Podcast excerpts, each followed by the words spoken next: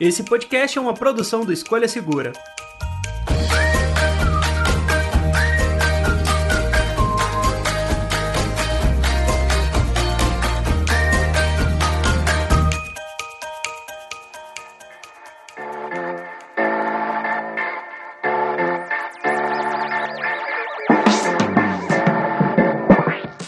Olá, amigos do podcast do Escolha Segura. Eu sou o André. Eu sou o Bruno. E eu sou o Fábio Moura do Brasil Geeks. E hoje a gente vai conversar sobre os smartphones lançados nessa primeira metade de 2021. Foram vários modelos, na pesquisa da pauta aqui eu fiquei meio maluco e eu tive, claro, que perguntar pro Fábio. Perguntar não, eu fui lá no canal do Fábio para poder ver todos os modelos lançados, porque, meu Deus!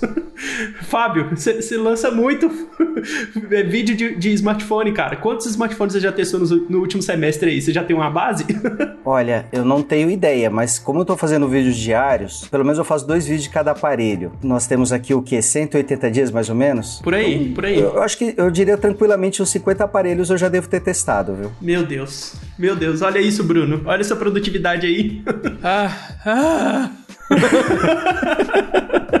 Nossa. Canseira.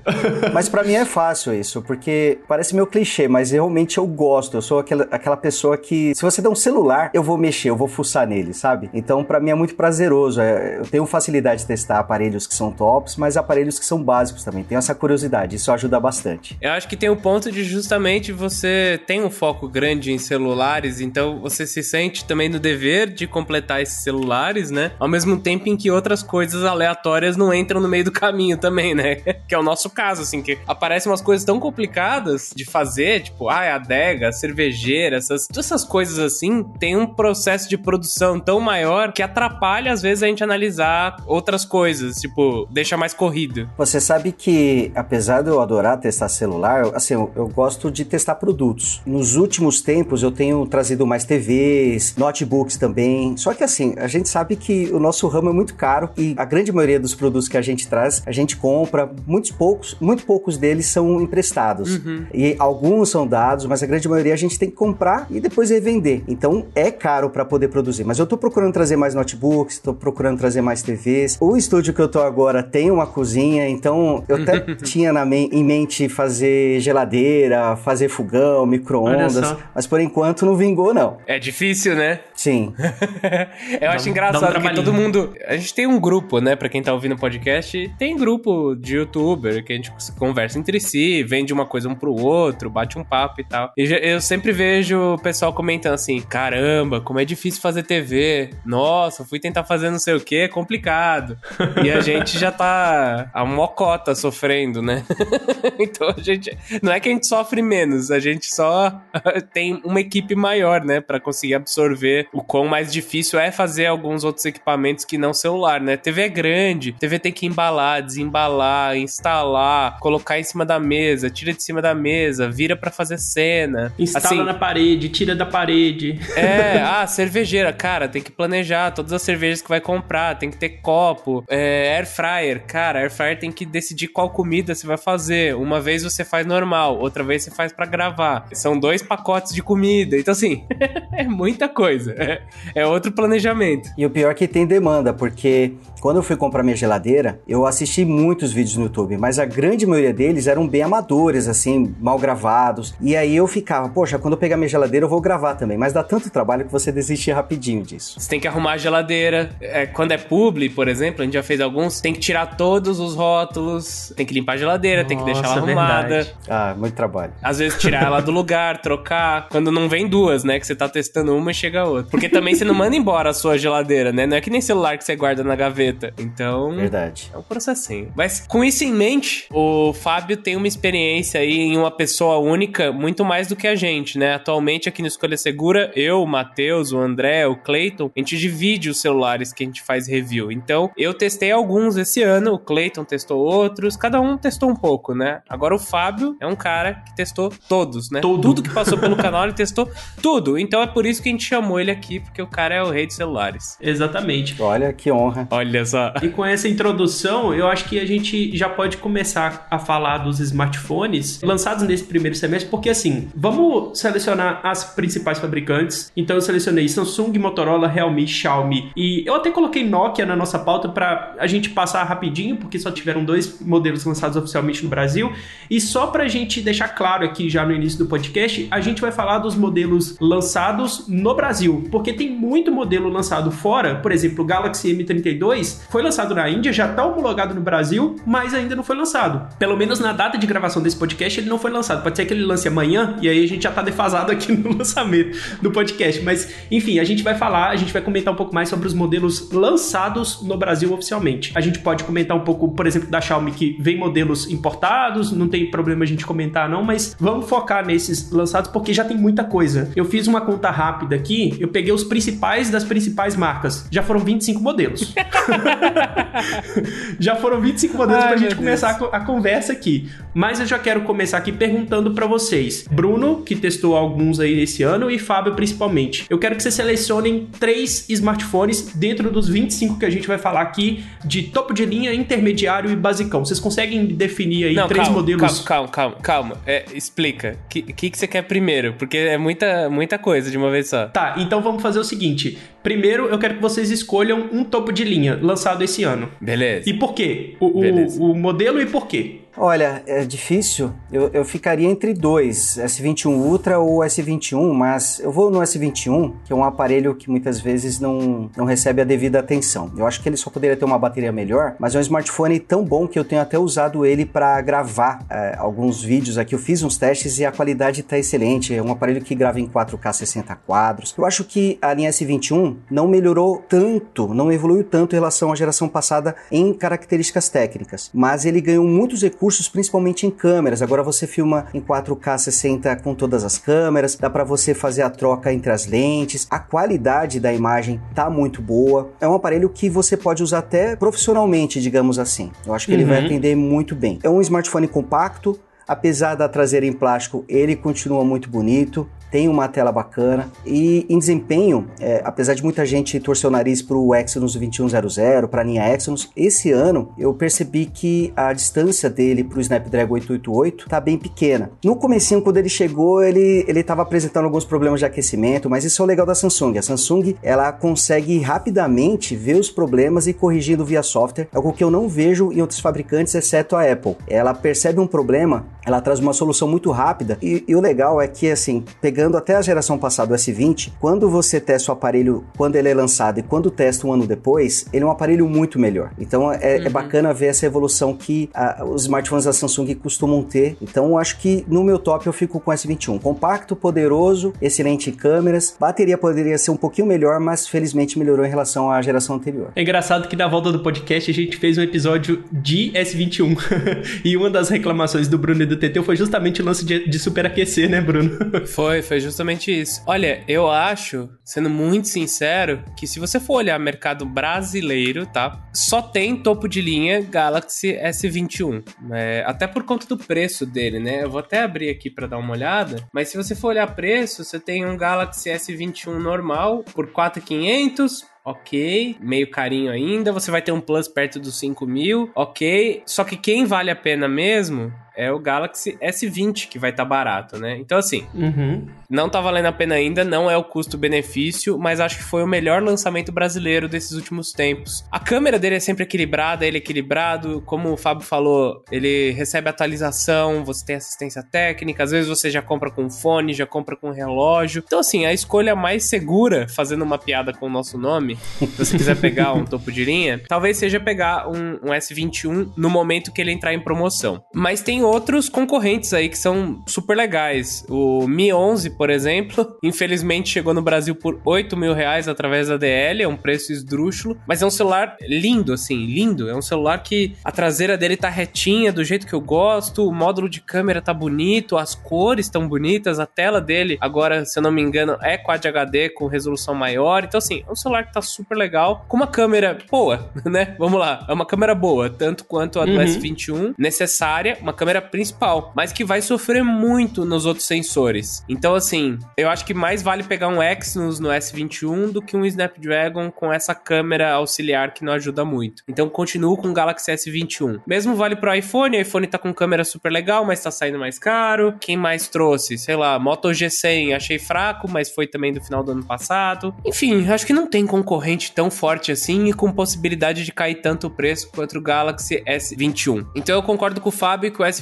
foi uma das dos melhores modelos que apareceu e com mais possibilidade de custo-benefício no futuro, porque eu ainda acho que ele tá caro agora por 4.500 reais. Acho que tá complicado. Tá um pouquinho inflacionado esses preços até por conta de dólar e tudo mais, escassez de chip, essas coisas todas, tá, tá caro no mundo todo. É, só um detalhe, eu já encontrei o S21 por 3.800. Daí vale, então, começa a valer. Então assim, eu já preço. consegui encontrá-lo com um preço abaixo dos 4 mil reais. Não é comum, mas com uma frequência já legal, assim, também não é muito raro de se encontrar. É, então vamos descer agora para os intermediários, porque eu acho que é onde a gente mais vai ter modelo e mais vai ter possibilidade de escolha. Porque, por exemplo, os Moto Gs lançados esse ano, todos a gente entra nessa categoria. Moto G 40, não, no Brasil foi Moto G 60, Moto G 30, 20 e 10.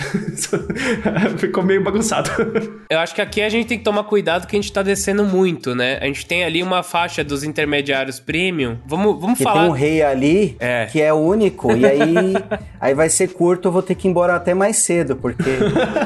Tem, tem, uma faixa ali entre 2.000 e 2.500 que você tem ótimas opções, mas tem um que reina absoluto ali. Podem falar, por favor, porque eu tô aqui, eu tô aqui querendo. ah, eu vou falar que senão eu vou ficar sem opção.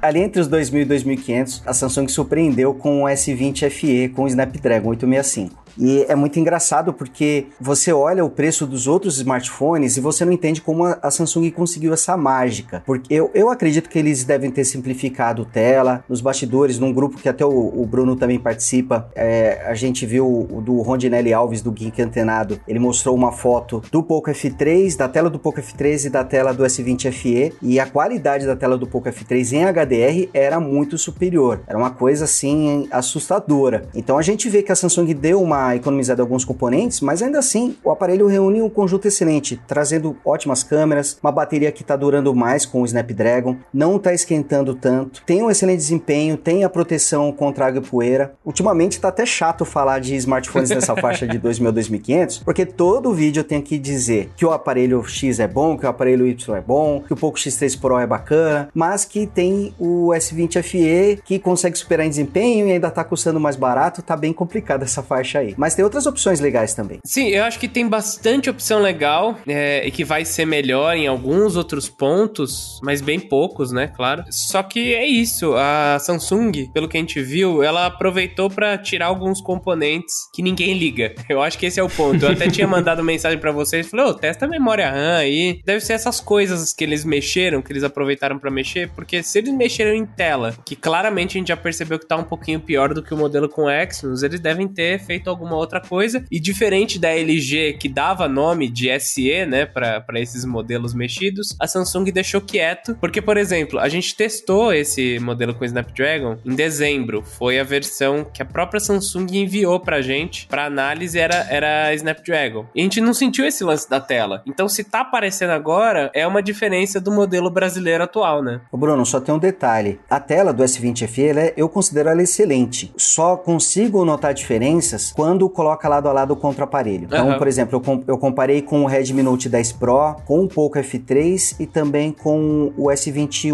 Ultra. E aí você percebe que em brilho, por exemplo, é, é menor, é uma diferença até considerável. Mas quando você olha isoladamente, você não consegue notar essa diferença. Isso que, uhum. que é bem interessante. É uma uhum. tela de 120 Hz, tem o Super AMOLED ali, tem suporte ao HDR10. É uma tela muito boa. Nos detalhes que a gente percebe que a Samsung tirou alguma coisinha ali quando coloca lado a lado com outro aparelho. Mas olhando isoladamente você nem percebe. E eu acho super de boa. É entender o que as pessoas ligam e não ligam. Pra gente que é reviewer, tem alguns pontos que a gente vai reclamar e vai bater, né? A Motorola, por exemplo, ela tirou as atualizações de software que pra gente importa muito, mas que pra maioria é das pessoas que não liga muito pra tecnologia, não importa. E se isso dá pra economizar e tirar, sei lá, 50, 100 reais de um aparelho, às vezes pra pessoa que tá comprando vale a pena, sabe? Ela quer usar esse celular três anos e e tchau. Não precisa ter seis anos de atualização que nem, sei lá, a Apple. Eu acho que esse jogo de entender o que os usuários querem foi algo que a Xiaomi fez há muito tempo atrás. Assim, a caixinha de som era ruim, o microfone era ruim, é, as memórias internas não eram das melhores, mas o Xiaomi intermediário tinha um processador acima. E era desempenho que o pessoal tava louco por. E isso fez muito do celular é, aparecer. E é o que tá acontecendo de novo com o Galaxy S20 FE, né? Você vê a Xiaomi tentando ter uma construção melhor com o Redmi Note 10, que a gente já vai comentar, seguindo os passos da Samsung, e a Samsung tentando limar tudo é, e só colocar um baita de um processador no, no seu Galaxy S20 FE para ganhar mercado em outro segmento. Então, é, é muito louco isso, né? É um ciclo infinito das marcas indo e voltando, indo e voltando. É engraçado que eu jurava que antes de vocês responderem, jurava assim, podia bater martelo, que o, o Fábio escolher tipo um Galaxy A52 da vida e o Bruno um Redmi Note 10 Pro. Jurava não, que vocês não. iam escolher esses dois smartphones. Mas, de fato, o S20 FE acaba sendo um conjunto muito interessante nessa faixa de preço. Você sabe que nesse segmento, na verdade, a gente tem ainda o Poco X3 Pro, que é um modelo que também vai trazer um processador de série 800 é, por menos de dois mil reais, mas eu não gosto de considerar porque é, assim, não gosto de considerar nessa análise aqui porque é um modelo que a gente tá fazendo um jogo injusto, né? Uhum. Entre você comprar ele no mercado cinza contra comprar um S20 FE no mercado comum, com nota fiscal e com tudo mais. E assim, de processador para processador, os dois podem ser muito parecidos, a construção também pode até ser meio parecida, mas quando a gente entra em câmeras, o S20 FE realmente vai muito melhor que o Poco X3 Pro. Então, se você quer um modelo nacional com câmeras boas, pode ir com o S20 FE. Se você gosta de se arriscar um pouco mais para conseguir economizar, o X3 Pro vai ter um pouquinho menos de desempenho, né, por causa do Snapdragon de uma geração anterior, se eu não me engano. É o 860. Não, é 860, né? É, o... é a mesma coisa. É o mesmo processador, só que nesse mercado cinza aí. E claro, se você quiser o Poco X3 versão oficial da DL, daí sai bem mais caro. Só, só um detalhe: o 860, na verdade, ele é baseado na arquitetura do 855. Ah. Eu até brinco nos meus vídeos. Eu digo que, que 860 é o 855 Plus Plus. Uhum. Porque ele tem uma velocidade maior do que a do 855 Plus, mas a arquitetura é diferente. O 865 tem uma arquitetura mais atual. Nossa, eu tô todo confuso, porque a verdade é que a Qualcomm começou, né? Eles começaram com 821, é, daí era com o número 1, daí virou número 5. Daí agora tá tendo os modelos tipo o 660 e o 670, que para mim, o startar de uma nova geração deveria ser o, o modelo zero, né? E agora a gente tem 60, 60 é, 55, 60, 65, 70 e 88. E cara, minha cabeça já tá toda confusa, que eu não sei mais onde começa a nova geração. É, é, é o que acabou de acontecer. Ô Bruno, é por isso que a gente chama o Fábio. não, mas onde que eu assino? Porque, olha, eu juro que eu queria um dia visitá-lo só para poder perguntar por que que eles fazem isso. a intenção não é, é esclarecer e se confundir. E o 870 e o 860 são ótimos chipsets, não há dúvidas disso, mas são quase como versões requentadas da geração anterior. E, e às vezes a galera, bom, é só pegar o Velvet que veio com o Snapdragon 845, a galera caiu matando. Então, se ao invés do 845 viesse com o 860, acho que ninguém iria criticar, por exemplo, mesmo sendo de uma geração anterior, né? Prova disso é o Moto G100 que veio com o Snapdragon 870 e, enfim, é potente o suficiente para todo mundo fazer tudo. Inclusive, ele tem um. É o primeiro smartphone da Motorola com aquele sistema do Ready for, né? Você pode ligar ele no monitor e ele abre o sistema de, de desktop. Potente pra caramba e ninguém reclamou tanto assim. Bom, Sim. pelo menos eu não vi as reclamações. Fábio, é, só pra gente fechar isso daí de intermediário premium, vamos lá. Entre Galaxy S20 FE Poco X3 Pro e Moto G100, por exemplo, por que, que você escolheu o S20 FE como principal? Só pra gente ter um, uma indagação aí pra, os nossos telespectadores. Que não é nem tele, Bom, né? É pod espectadores. Sim. Bom, na, na, na, verdade, os três aparelhos são muito bons. Eu acho que é, acho que não é o fato de ter um que é o melhor ou que é a minha escolha que faz com que os outros sejam ruins. Eu acho que é bacana, mesmo havendo uma opção melhor, pode ter que uma pessoa que não gosta de Samsung ou tenha passado por uma experiência ruim. Eu acho que é bacana ter as opções. Eu acredito que o S20 FE é a melhor opção porque ele tá com um preço muito bom, mesmo sendo nacional, com garantia assistência técnica, você encontra ele até por R$ 2.200, às vezes até um pouquinho menos do que isso, mas R$ 2.200 é um preço que é muito fácil você encontrá-lo. Uhum. Ele traz um ótimo conjunto de câmeras, as câmeras dele são muito boas, não estão no mesmo nível dos mais tops, mas tá perto ali. Eu acho que vai atender bem, até mesmo em ambientes com pouca luz, ele atende muito bem. A bateria melhorou, tá esquentando menos do que a geração com Exynos, tem uma tela legal apesar das restrições, mas a tela dele é muito boa, tem 120 Hz, resolução Full HD, e é um aparelho que vai atender bem, é um aparelho que eu usaria tranquilamente, ele tem um conjunto redondinho. O uhum. Moto G100 ele traz mais poder de processamento, mas o Snapdragon 865 do Galaxy S20 FE já atende muito bem, como a gente viu, a diferença entre os dois é, é basicamente a velocidade, não tem muita diferença. Só que o Moto G100 é um aparelho que você vai encontrar mais caro, ainda está na faixa dos 2.800 a 3.000 reais, e ele não tem câmeras tão boas. E o Poco X3 Pro, ele também é um aparelho bem legal, mas ele já vai trazer um desempenho um pouquinho abaixo do S20 FE. Você até encontra ele mais barato, mas em versão importada, através de mercado cinza e ele vai perder em câmeras também. E detalhe que o S20FE é o único desses que traz as bordas em metal e traz a proteção contra água e poeira. Então, assim, quando você compara todos os detalhes, você vê que a conta só fecha no S20FE, apesar dos três Verdade. aparelhos serem muito bons. Mas eu ficaria com o S20FE por causa disso. Belíssima escolha, inclusive. Caramba, muito bom. O cara falou tudo. O cara é, cara é incrível. Ah, e ó, ele tem carregamento sem fio, ó, e os outros não tem. Que é um negócio muito interessante. é, realmente, só para fechar, o Poco X3 3 Pro decepcionou um pouco a gente. Nada que um Galaxy S20 FE com Exynos também não tenha decepcionado na questão termal, né? Então, o Poco X3 ele funciona super bem com o que ele tem ali de solução para não esquentar tanto, mas parece que eles usaram a mesma carcaça pro Pro e daí ele não aguenta um chip desse. Então, não é um problema. Gente, quando a gente vai nos detalhes das coisas, é achar pelo em ovo. Essa sempre foi a minha opinião, assim. Também vale pro Galaxy S20 FE, né? Quando a gente fala assim, cara, tá esquentando é, e daí vem os arautos do apocalipse falando: não, acabou pra Samsung, porque agora o S20 FE esquenta tanto que eu frito um ovo nele. Não, gente, esquenta um pouco. Não é bem assim, sabe? esquenta, não, esquenta, mas você vai ser feliz com esse celular, sabe? Bruno, eu fiz o, um comparativo de temperatura e o S20 FE ele esquenta um pouquinho acima da média, mas assim, todos os smartphones tops que eu testei passavam dos 40 graus fácil durante os testes. E o, quem ganhou não foi nem ele, quem ficou com uma temperatura mais alta foi o Galaxy S20 tradicional, foi o que esquentou mais entre os, os modelos que eu testei. Mas assim, entre o que esquentou mais deu 47, 48 graus e o que esquentou menos deu 40, 41. Então assim, é uma diferença de 6 graus que você percebe na sua mão, por exemplo, mas no final das contas todos eles ficaram acima dos 40 graus. Então, smartphone top sempre esquenta. Quem tem um processador um pouquinho mais potente já esquenta mais. E vale lembrar que não é que esquenta por nada, tá, pessoal? Esquenta quando você tá jogando, quando você tá gravando em 4K 60. Não é que ele fica quente o tempo todo. é, ele esquenta quando você tá exigindo mais. E é normal, é normal. Acho que desde o do Snapdragon 820, 821, talvez 4 anos atrás, a gente meio que já tá acostumado a ver um smartphone topo de linha esquentar. Porque é isso.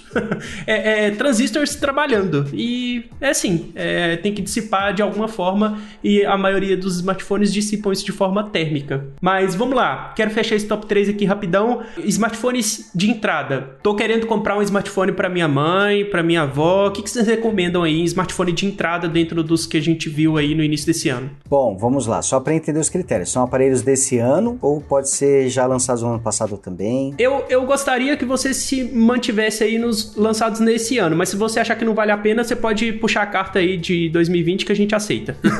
tá. É, é, porque assim, smartphones que costumam ter um preço mais em conta são aqueles que já estão há algum tempo no mercado. Sim. Então, pensando em algo custando até mil reais, eu iria de Moto E7 Plus ou Moto G9 Play, que são dois aparelhos que você encontra ali, até ali nos mil reais. Sim, tem estoque ainda, né? É. E assim, o que eles trazem de legal? Eles vêm com baterias grandes, de 5 mil mAh, tem uma câmera principal bacana que faz até modo noturno, tem uma interface com pouca personalização, então o desempenho costuma ser muito bom. A tela não é excelente, mas é muito boa considerando a faixa de preço. Então o conjunto é bem legal. Se você optar pelo Moto G9 Play, você ainda tem carregador rápido na caixa também, já vem com capinha. Então uhum. um kit muito bom. Smartphones desse ano, uh... eu ia falar do M21S, mas o M21S também é um aparelho do ano passado. Para você ver que quase sempre compensa mais você comprar smartphone depois de passar uns seis meses pelo menos, porque o preço ele se assenta um pouquinho mais, ele fica um pouco mais em conta. E como a gente está na metade do ano, agora que os smartphones que foram lançados no começo estão chegando no preço que eu consideraria legal. Uhum. Então, talvez o Galaxy A12, que foi lançado, acho que esse ano, uhum. Galaxy A12 pode ser uma boa opção. Uh, que mais? Só? Não, tem, tem o M12 que foi lançado recentemente, ele ainda está com preço um pouquinho alto, mas deve cair muito ainda nos próximos meses, então é um aparelho bom para ficar de olho também. Mas normalmente eu indico mais aparelhos do ano passado. O Moto E7 Plus e o Moto G9 Play, o que eu gosto deles é que estão sempre ali próximo ou abaixo dos mil reais e eles trazem um conjunto bem completo. Ponto negativo é que o Moto E7 Plus não será atualizado para o Android 11. O Moto uhum. G9 Play vai ser atualizado, então se puder priorizar o Moto G9 Play, se você busca atualizações, apesar de que eu acho importante as atualizações, mas você não vai perceber grandes diferenças entre o Android 10, o 11. Acho que agora com 12 que a gente vai perceber realmente grandes mudanças, mas o Android não tem mudado muito nas atualizações. O Moto G10 não entra nessa recomendação não? Não vale a pena não? Por que, que eu tô falando do G10? Porque ele tá ali na casa dos 1100, mil e alguma coisa. É, a gente já sabe aí que a Motorola não vai atualizar, mas a gente acaba aceitando isso. mas é um smartphone desse ano. É que assim, o Moto G10 eu vejo ele como uma versão 2021 do Moto E7 Plus. Ah, entendi, entendi. Então você, você com o Moto G10, você, você vai ter um, um visual estético um pouquinho diferente, você ganhou a lente ultra wide, que eu acho bacana, mas ela é bem restrita, ela é, é para você tirar fotos e fazer vídeos em locais bem iluminados. Uhum. Pouca luz ele não vai entregar um bom resultado. Ele basicamente é um Moto E7 Plus, mas com pequenas diferenças e custando mais caro. Entendi. Pensando nessa faixa, eu acho que o Moto G20 é uma opção mais interessante, porque ele já tem uma tela com 90 Hz, que é, que é algo legal. Tem um chipset que é praticamente desconhecido, que é o T700 da Unisoc, mas é incrível. Essa empresa Unisoc, ela é chinesa. O negócio dela dela é vender chipsets bem baratos, mas eles costumam oferecer uma CPU mais atual, costumam trazer uma GPU um pouquinho melhor. Então o Moto G20 ele é um pouquinho bizarro, porque ele tá próximo do Moto G10 e do Moto G30. Eu nem sei por que, a Motorola lançou um aparelho ali no meio. Tão parecido, né? é, e assim, ele consegue ser melhor do que o Moto G30 em desempenho. Até a interface dele eu percebi que tá mais suave do que a do Moto G30. Olha que coisa. É, é o poder do processador, do, do chip, né? que, é. Porque a gente leva esse tipo de coisa em consideração quando a gente está usando. E, enfim, tela. É, é, a gente comentou isso em algum podcast, eu não vou lembrar precisamente qual, mas eu não sei quem falou que vale mais a pena você pegar um smartphone, mesmo que tenha tela de 60 Hz, mas que te entrega um, um poder de processamento equivalente àquilo, do que subir o nível para tela de 90 Hz, por exemplo, esse do Moto G20, mas que o processador não consegue acompanhar. Então a fluidez que você teria uh, na interface para você, enfim, navegar ali no sistema e tudo mais, você acaba sendo degradada pelo processador processador que não consegue acompanhar. Mas gostei das escolhas de vocês, gostei, gostei das, das opiniões aí. Acho que a gente tem um, um top 3 bem interessante pra, pra, pra galera aqui. mas eu nem falei, André. Eu tava pensando nisso. Nossa! ah, desculpa, Bruno. Nossa. Eu achei que você tava. Eu já achei que já, já tinha concordado com o Fábio. Me perdoa. Não, ah, não. Concordar, eu, de certa forma, eu concordei. Olha, minha experiência com Motorola barato nunca foi boa. Eu tenho que ser bem sincero, assim. Eu não gosto muito dos celulares baratos deles, que eu acho que eles erram muita mão nas câmeras, assim. Acho que o processamento deles para câmera ruim é horrível. Esse é o meu resumo. Então, geralmente, quando fala de algo muito barato, eu acabo recomendando, às vezes, um Galaxy A12. O que eu sempre faço assim, ó. Se você tem mil reais, parcela mais uma vez, tenta pegar um de 1.200 e pegar um M21S, que tá 1.150 uhum. e tudo mais, né? Minha mãe quebrou o celular, M21S correndo. Tipo assim, ah, que trocar rápido, papapá, toma um M21S. Um amigo de Sim, família concordo. precisava também. Eu falo, ó, esse daqui é o ponto de entrada para isso daí, pelo menos durar alguns anos na sua mão. Então, geralmente eu acabo recomendando isso. Se é um pouco mais barato, eu falo do A12, que é um celular que a tela dele é melhor. Eu acho que isso fica muito visível para as pessoas. Eu me incomodo muito com os vazamentos de luz que o, as bordas da Motorola têm. Eu acho preguiçoso. Eu, eu fico meio agoniado, assim. Eu, eu, vejo a empresa eliminando cada vez mais coisas dos celulares dela, nos seus modelos de entrada principalmente. isso me incomoda bastante. A tela não melhora, o não vai ter mais atualização, as câmeras não estão funcionando certo. Enfim, me incomoda um pouco. Não tô falando que é um aparelho ruim, mas acho que o G9 Play pode ser uma opção interessante, até como o Fábio falou. Não iria de E7 Plus, acho que ele é um limite ali que eu não, não gosto de ultrapassar. mas G9 Play até que eu recomendaria, mas tentaria ir de Samsung, que é algo que eu gosto bastante. Bruno, vale é, tentar pegar um pouco M3? Não, não gostei do aparelho, tá? Ele pode ser melhor em alguns pontos, mas as taxas de importação não valem a pena. Então, acho que o ponto do custo-benefício geralmente está sempre um pouquinho acima dessa faixa, que é entre M21S, entre às vezes você pegar um Redmi Note 9, Note 8 é, importado. Acho que essa faixa de R$ 1.200 faz muito mais sentido. E se você já chegou até aqui, se você puder, claro, é, vale mais a pena gastar ali 200 reais a mais. Essa é a minha opinião. Ótimo, então agora sim a gente fechou o top 3. agora sim fica mais fácil da gente recomendar isso para os nossos ouvintes, para quem acompanha a gente aqui. Bom, temos esse top 3 definido e aí agora eu queria passar com vocês pelas fabricantes de smartphones. Porque, por exemplo, a Samsung teve aí esse ano o Galaxy S, a linha S21, Galaxy A72, A52, A52 5G, A32, A32 5G, M12. E aí eu fiquei naquela confusão. A, a gente até comentou isso no podcast do A52, porque o A52 5G é tipo, poderia ser uma outra linha. Sei lá, Samsung chama de A62. Concordo. Dentro dos lançamentos da Samsung, para que a gente começar, qual o destaque que vocês trazem aí de lançamentos? O que, que vocês mais gostaram e, enfim, o que, que vocês não gostaram tanto? O que, que vocês gostaram e o que, que vocês não gostaram tanto na, nos lançamentos desse ano? Olha, eu curti bastante o A52 da Samsung. É um smartphone na faixa dos R$ 1.800. Assim, o preço de lançamento é um absurdo. Quem produz conteúdo que é obrigado a pagar esse preço de lançamento, como é o meu caso e talvez o de vocês, sabe o quanto é, é, é, é sofrível você ver um smartphone em um mês ele valer metade do que ele valia no lançamento. Mas enfim, hoje ele está com um preço que eu considero bem interessante. O A72 também é um aparelho muito bom, mas ele não evoluiu tanto em relação ao A71. Já o A52 melhorou muito em relação ao A51, isso que é legal. Uhum. E o A72 ele está naquela faixa de preço que me incomoda, porque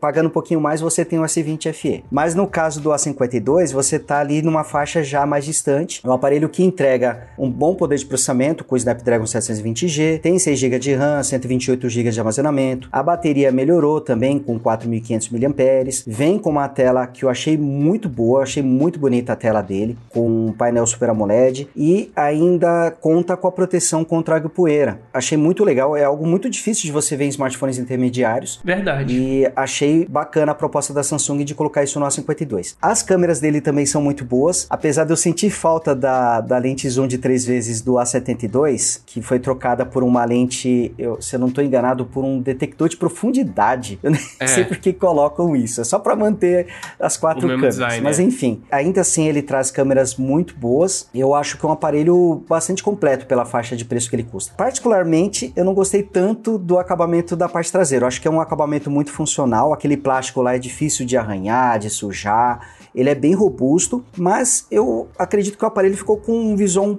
um pouquinho pobre, digamos assim. Ficou, uhum. ficou parecendo que ele é mais simples do que realmente é. Isso na minha opinião. Mas eu vi que teve gente que gostou e curtiu bastante e aprovou esse visual do A52, mas eu particularmente não gostei. Olha, eu, eu já gostei da traseira dele. Eu achei que, tipo, se conseguir economizar com uma traseira dessa, que tem uma pegada legal, eu acho joia, entendeu? E eu acho que fosco não fica mostrando marca de dedo, não escorrega na mesa, é, é bom de pegar, você consegue botar a mão, fica gostosinho. Eu achei que foi um celular legal. Não acho que parece um celular premium, né? Celular premium você quer vidro, você quer tal, mas acho que ficou legal. O A52 é um aparelho que tem que baratear um pouco mais, né? Como você falou, o Galaxy S20 FE tá muito perto dele para ele ser incrível, né? Para falar assim, nossa, acabou, é isso aí. Eu lembro que o Galaxy A51 saiu por 1.050, 1.100 reais há dois anos atrás na Black Friday. Daí era, era assim, você não precisa pensar para comprar ele. Hoje em dia você precisa pensar, você precisa ver se tem o A72, você precisa ver se o A32 como que tá, como que tá os outros concorrentes e tal, mas eu acho que ele é um celular muito bonito e que quando você bota frente a frente com um Moto G60, que é um celular legal, mas que tá extremamente sem graça, de novo, eu acho que a Motorola ficou sem graça, eu não sei distinguir os celulares dela. É um celular que, tipo, ele é talvez ele seja funcional, porque ele funciona, ele tem spec, mas ele não, não, não salta, assim, talvez se um alienígena chegar na Terra e for tentar olhar celular, ele consiga discernir qual que é alguns modelos, né? Redmi Note 10, aliás, é para mim um dos celulares que eu mais gostei, porque ele é pequeno, ele é bonito, ele tá com a tela legal, ele tá super redondinho. O A52 tá bonitinho, tá diferente, e o G60 tá tipo Oi, né? Oi, tô aqui. É, juntei umas peças aí, tô aqui. então aproveita não, e responde aí para mim, Bruno. Motorola agora. É, o que, que você gostou e o que, que você não gostou da Motorola desse ano? Porque você já tá falando do G60 aí.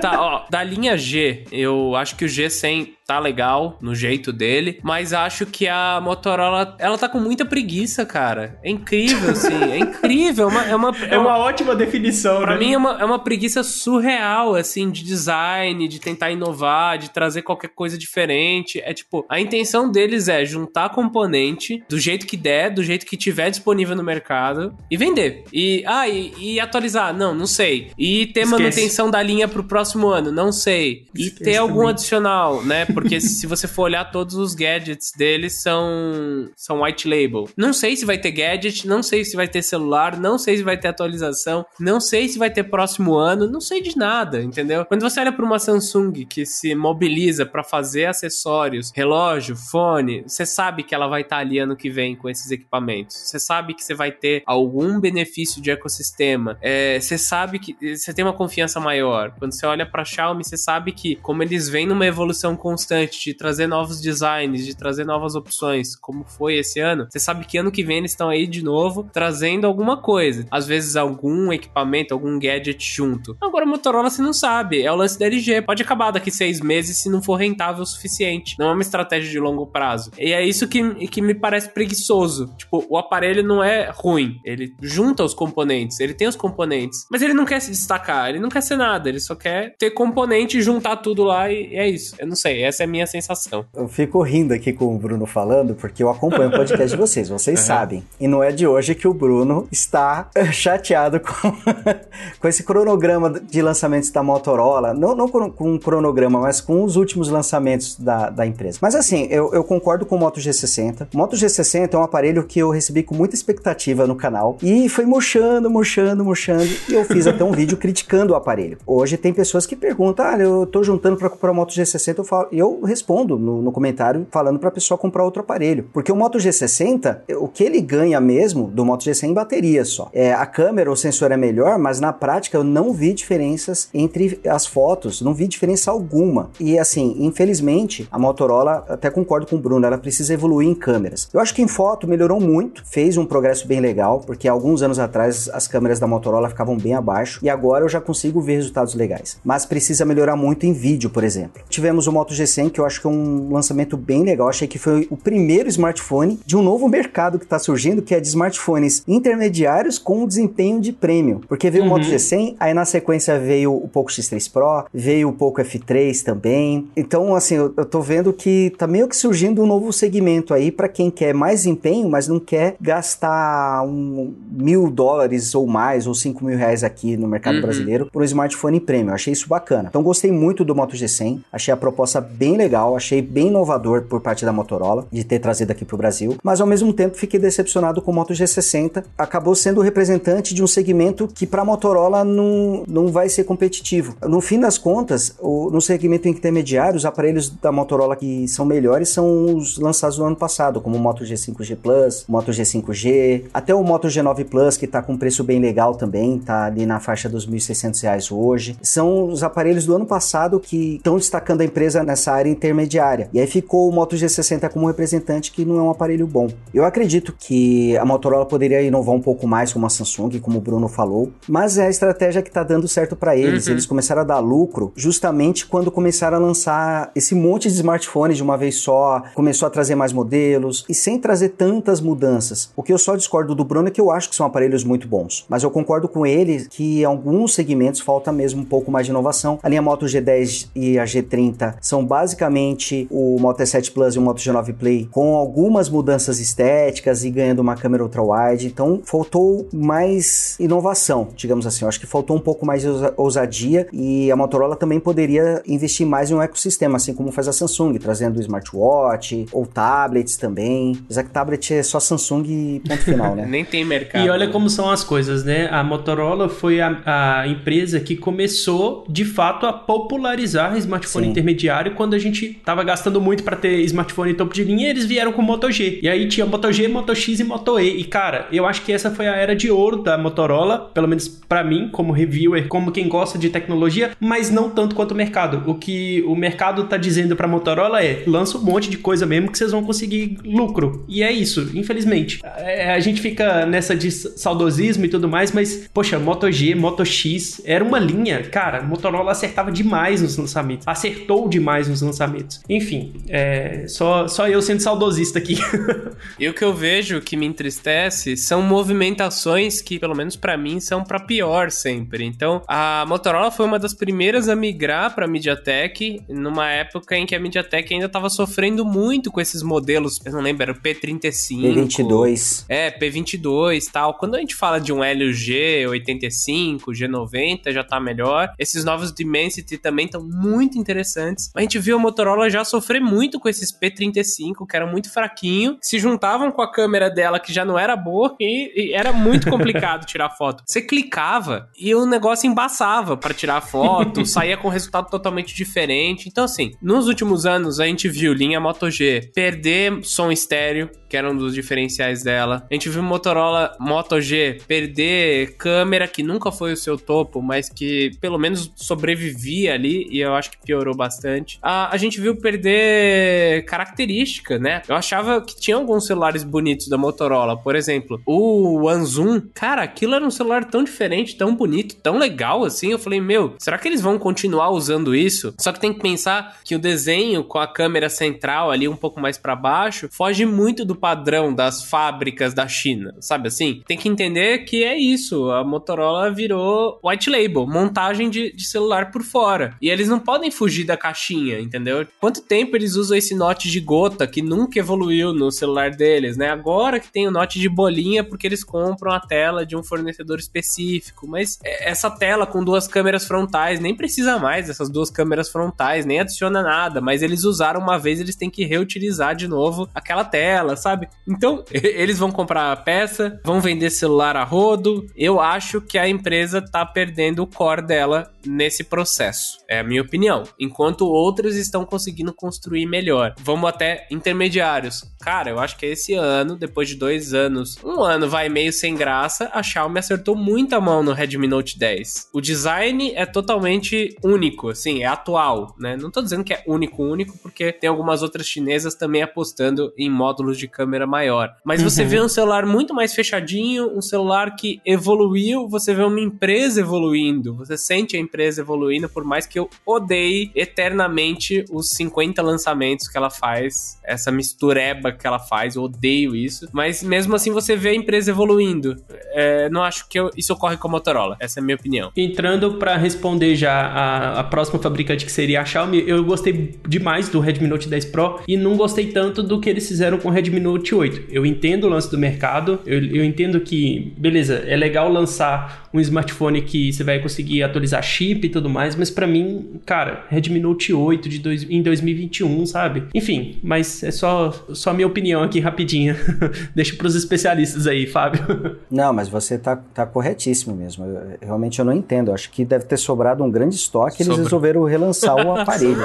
deve ter encalhado, porque não faz sentido você lançar um, um aparelho de dois anos atrás. Eles estão usando estratégia da LG aí, o negócio vai dar certo. Mas assim, é, a questão da Xiaomi, realmente, se você analisar, eles começaram a inovar muito com o Mi Note 10. Primeiro 108 megapixels, é. É, é um smartphone que não fez muito sucesso por aqui, mas uh -uh. ali eles começaram a mudar a estratégia, mas eu percebi que os, o preço dos smartphones da Xiaomi também subiram. Até o brinco que a Realme hoje é a Xiaomi de alguns anos atrás, porque uhum. a Xiaomi traz aparelhos que eles procuram simplificar ao máximo, investindo, como o Bruno diz, no que as pessoas querem, que é uma tela legal, bastante poder de processamento, uma bateria grande e economizando onde der. E a Xiaomi ela tinha muito dessa estratégia. E hoje a Xiaomi já não segue mais esse caminho. Ela foi amadurecendo, crescendo e agora que ela ganhou o market share dela, ela está procurando trazer uma margem de preço maior para poder ter um lucro maior também, um lucro melhor, mas em compensação ela está investindo mais nos seus aparelhos. Acho que ela precisa ainda melhorar na questão do software, principalmente de câmeras, uhum. porque quando você testa um Poco X3 Pro, um Poco F3, ou um Redmi Note 10 Pro, ou um Redmi Note 10, todos eles parecem que têm o mesmo comportamento de câmeras, as mesmas qualidades e os mesmos defeitos. Parece que eles não fazem um ajuste fino para a câmera daquele aparelho precisamente, algo que a Samsung faz, por exemplo. Então acredito que eles ainda precisam melhorar nessa questão do software. Mas a tela, por exemplo, a Xiaomi demorou a entrar né, com, a, com as telas AMOLEDs em smartphones intermediários, mas entrou com o pé direito, trazendo um display que tem brilho uma, de mais de mil nits, com uma qualidade excelente, com taxa de atualização de 120 Hz. A tela dos aparelhos está incrível, o visual também melhorou muito a gente vê que a Xiaomi está evoluindo bastante e eu acredito que tem capacidade de, de fazer muito aí no futuro também, de trazer ainda mais inovação. Fábio, você começou a falar da Realme, que a Realme é a Xiaomi de alguns anos atrás, e eu já queria te fazer essa pergunta também, porque a Realme está chegando no Brasil com tudo. Já são cinco modelos lançados no Brasil, ah, então a gente já tem o Realme 7, o 7 5G, já tem o 7 Pro, lançaram recentemente o 8 Pro e o C25 e assim, estão vindo com tudo. O movimento que eu vejo da Realme, de fato,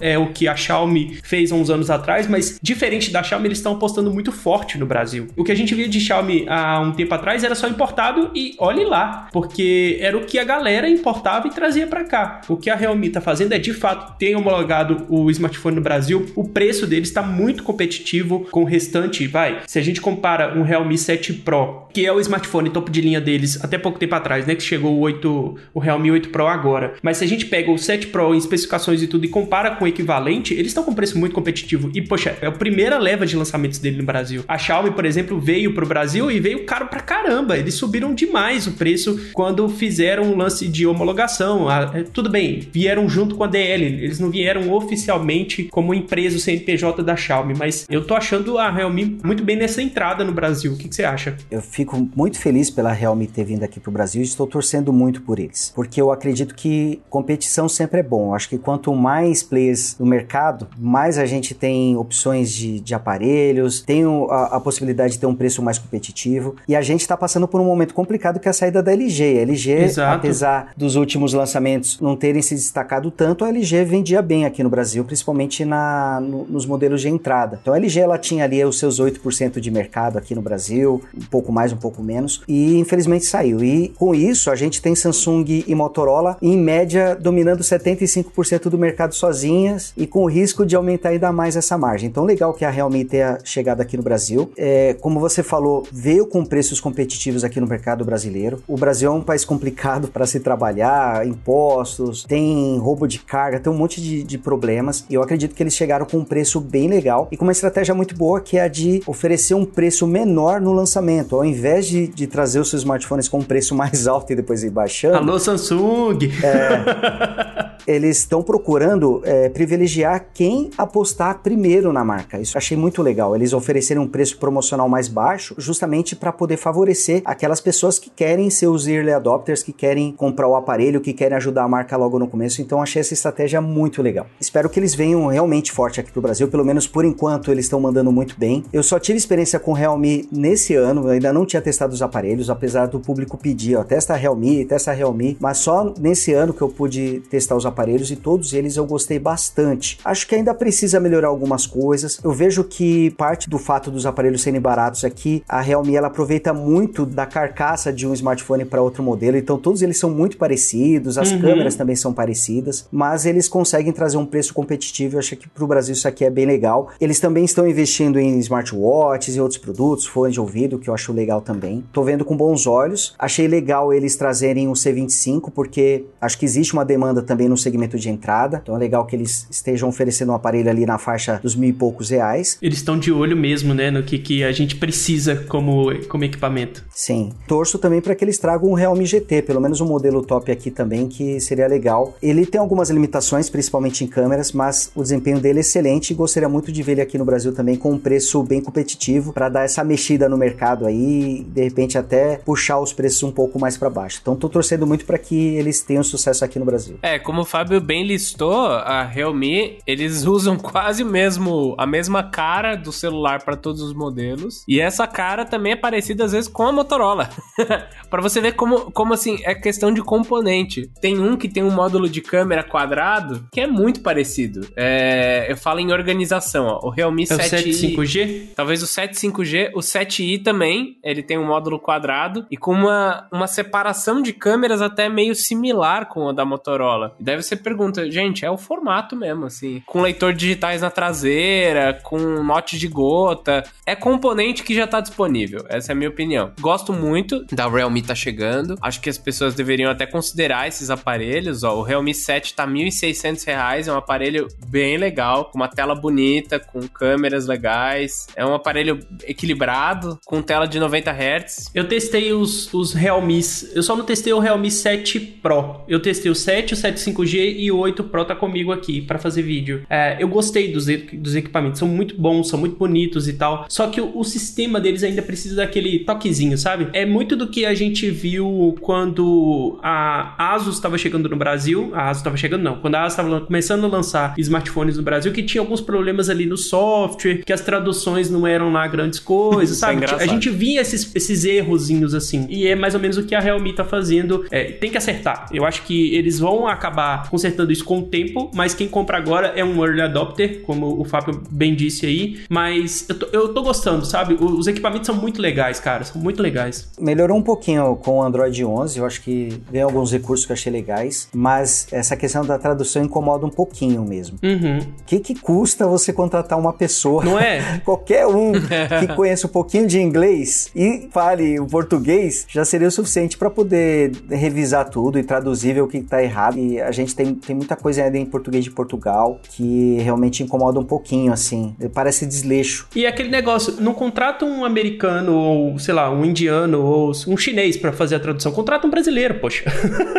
É. Contrata um brasileiro que ele vai saber melhor, talvez. Sei lá. Sim. É engraçado isso. Então, acho que tem um caminho. É, é uma empresa que provavelmente só melhora, né, daqui para frente. Assim espero. Mas que tá tentando é. ser competitiva, que tá tentando te convencer, Exato. né? Tem que lembrar isso, né? Tem empresa que vai fazer o preço mais barato para te convencer. S20 FE, não sei se eles estão ganhando muito dinheiro em cima dele. Eles querem vender, entendeu? Como que um celular com Snapdragon 865 sai o mesmo preço de um 732G? Tem alguma coisa errada. Eles estão. É a Samsung tentando pegar uma fatia de mercado ali que ela queria e abrindo mão de lucro para isso. Acho que é bem isso, assim. Ah, a Xiaomi teve sua época de ser muito barata. Não é mais. Agora ela precisa dar lucro, né? Em vez de você gastar 50 reais com marketing por celular para convencer alguém, você tira isso do preço. É, e não faz marketing. Mas agora eles precisam, né? É um jogo, é um jogo sempre. É um jogo, exatamente. Bom, eu acho que a gente já pode caminhar pro final do nosso podcast. Eu acho que a gente comentou sobre as principais marcas, os principais modelos. Fizemos aí no início do podcast o nosso top 3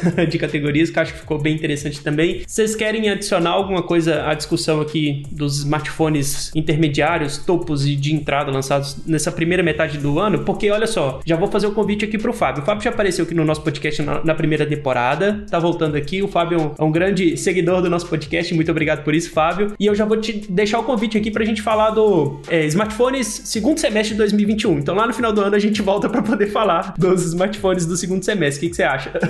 Nossa, eu super topo. Primeiro, eu sou fã do trabalho de vocês, acompanho todos os podcasts. Vocês sabem disso porque eu já comentei. Meu único erro em relação ao podcast de vocês é que eu não deixo comentários, eu tenho que começar a comentar, mandar e-mail para vocês. Por favor, eu começa vou fazer, agora. Eu vou fazer. Essa, e, e, todo mundo que está ouvindo, escreve, porque é legal ter esse feedback, vocês dizerem o, o que estão gostando, o que não estão gostando. Às vezes a gente fica de fazer e vai deixando para depois e não faz. Eu estou assumindo meu erro aqui, vou corrigir isso, vou começar a comentar também. E quando vocês quiserem, pode chamar, que eu, eu me sinto honrado em participar. Imagina só, eu acompanho o podcast de vocês e agora eu vou me ouvir o podcast. Pô, fico muito feliz com isso aí. Então, fico sempre à disposição e, claro, aceito o seu convite Quando quiser, só chamar. Já está convidado, Fábio. Olha, o resumo para mim é, gente, tem opção de todas as marcas, vai no que seu coração mandar, né? Pior dica, não, tô brincando, tô brincando. Volta, retoma tudo, retoma tudo. É... Escuta do início se você não entendeu muito bem, né? Não adiantou nada, né? não fiz nada. Não, gente, é, para quem tá procurando celular, é, seja feliz. Pega um que te agrada, mais ou menos. A gente já percebeu no canal que muita gente às vezes só quer validar uma escolha que ela já fez. Então, se você já escolheu, antes de ver se vale a pena ou não, vai lá no review, calmamente, 10 minutinhos de review, tanto no meu canal quanto do Fábio. Meu não, né? Nosso, né, André? Nosso, nosso canal. Nossa. Vai lá, assiste para entender as limitações, às vezes, do celular, mas não com aquela mentalidade de é ruim, é horrível, é bom, é o melhor custo-benefício, porque você nunca vai pegar o melhor custo-benefício a todo momento. Vai lá, compra e seja feliz. Eu sempre conto a história de que uma vez eu comprei uma bicicleta ergométrica e dois dias depois ela tava metade do preço. O que eu fiz foi fechar a página e usar a bicicleta, sabe? Depois que você já comprou e já decidiu, não tem o que fazer. Não tem o que fazer. É seja verdade. feliz. É, pesquise antes de comprar. Não compre e depois pesquise. Pesquise bastante. Veja mais, por exemplo, se você for assistir vídeos no YouTube, veja mais de um vídeo para você ouvir opiniões diferentes e de repente até opiniões semelhantes que até acabam atestando que aquele produto tem aquelas qualidades, aqueles defeitos. E eu, eu sempre gosto no, nos meus vídeos, quando eu falo de câmeras, eu digo a minha opinião, digo o que eu sinto ali das câmeras, mas eu mostro exemplos. E pode ser que o que eu esteja falando você discorde, você ache que a qualidade está boa para você ou não esteja. Então é importante que você mesmo faça essa avaliação, mas pesquise sempre antes de comprar, até porque existe muitas fontes para você consultar. Não adianta você depois que ter feito a compra, você ir lá pesquisar para ver se realmente fez uma boa compra ou não. A parte boa é que chegamos a um ponto onde a grande maioria dos smartphones já consegue atender bem. É difícil você ver realmente um modelo ruim. Ele tem algumas deficiências, mas como a gente fala aqui, a gente critica algumas coisas que espera, que acabam não atendendo bem, mas no geral estamos numa, numa situação, numa atualidade onde quase todos os modelos conseguem trazer uma boa experiência de uso. Então isso é bem legal. É um negócio que vocês falaram e que eu acho que vale a pena a gente, que vale a pena eu falar aqui também é assim, esteja aberto à discussão, porque por exemplo a gente falou aqui de várias marcas, vários modelos e com certeza tem muito mais modelo no mercado, tem muita coisa muito interessante no mercado que a gente deixa passar pelo simples fato de não querer saber. Tipo, é o que o Bruno falou. Estou indo num vídeo validar a minha escolha. Não, cara, calma, sabe? É, vai, vai com o coração aberto, assim, porque pode, pode ser que você encontre um negócio mais interessante do que você já pesquisou e tudo mais, esteja aberto à discussão. Eu acho que isso é sempre interessante e eu acho que isso vale não só para smartphones, mas vale para a vida isso. eu acho que isso é um, é um grande ponto, assim, que a gente tem que deixar claro aqui, que a gente não bate martelo, tipo, esse é o melhor, você precisa desse. A gente tá trazendo opiniões nossas do nosso dia a dia de uso e tal, e é por isso que a gente chama aqui especialistas, né, não, Bruno? Quando a gente tem assuntos assim, a gente chama os especialistas, tipo o Fábio, para poder comentar sobre isso tudo no podcast. Traz uma visão diferente também. Me sinto honrado, obrigado. Bom, espero que todo mundo tenha gostado desse podcast, porque eu, ó, já tô aqui com meu caderninho cheio de anotações. Quando os meus tios, meus primos, todo mundo perguntar, já vou indicar esse podcast logo, pra não ficar muito. É, falei assim, poxa, faz isso, faz aquilo. Eu falei assim, não, ó, escuta esse podcast aqui que você já tem todas as suas respostas. é, gostei demais, Fábio, muito obrigado por ter topado o convite aí, muito obrigado por ter se disposto a gravar o podcast com a gente. Você é um parceiraço que o YouTube trouxe para nossas vidas, então muito obrigado, meu amigo, de verdade. Olha, eu que agradeço, como fã, me sinto muito honrado, já disse isso antes e repito aqui, e quando quiserem é só chamar que venham com o maior prazer. Beleza, beleza. Muito obrigado por mais um podcast, todo mundo que ouviu até agora. Não esqueçam de deixar aquele comentário nas principais redes. É o da Apple, né? O principal para mandar comentário. Então, assim, vai lá, vai no iTunes, deixa um comentário se der. Deixa cinco estrelinhas. Compartilha com seus amigos. Vamos fazer esse podcast aí chegar mais gente para todo mundo fazer uma compra super segura.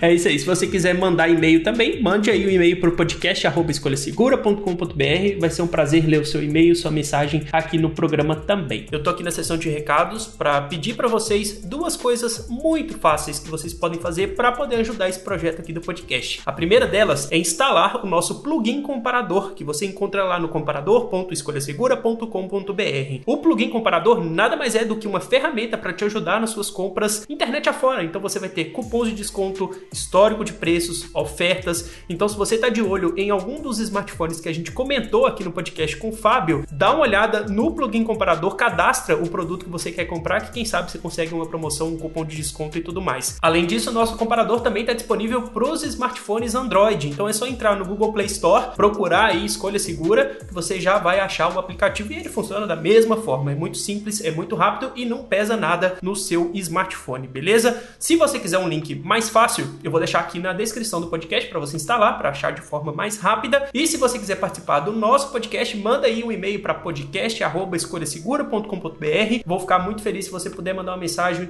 Se você puder mandar um e-mail, uma mensagem, alguma coisa pra gente, eu vou ficar muito feliz em ler aqui na seção de comentários.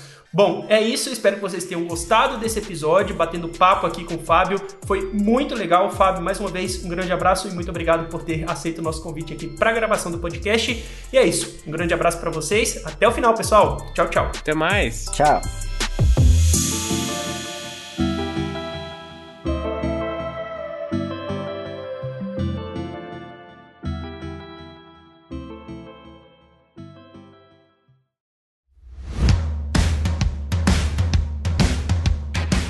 Este episódio foi editado por Command Podcast.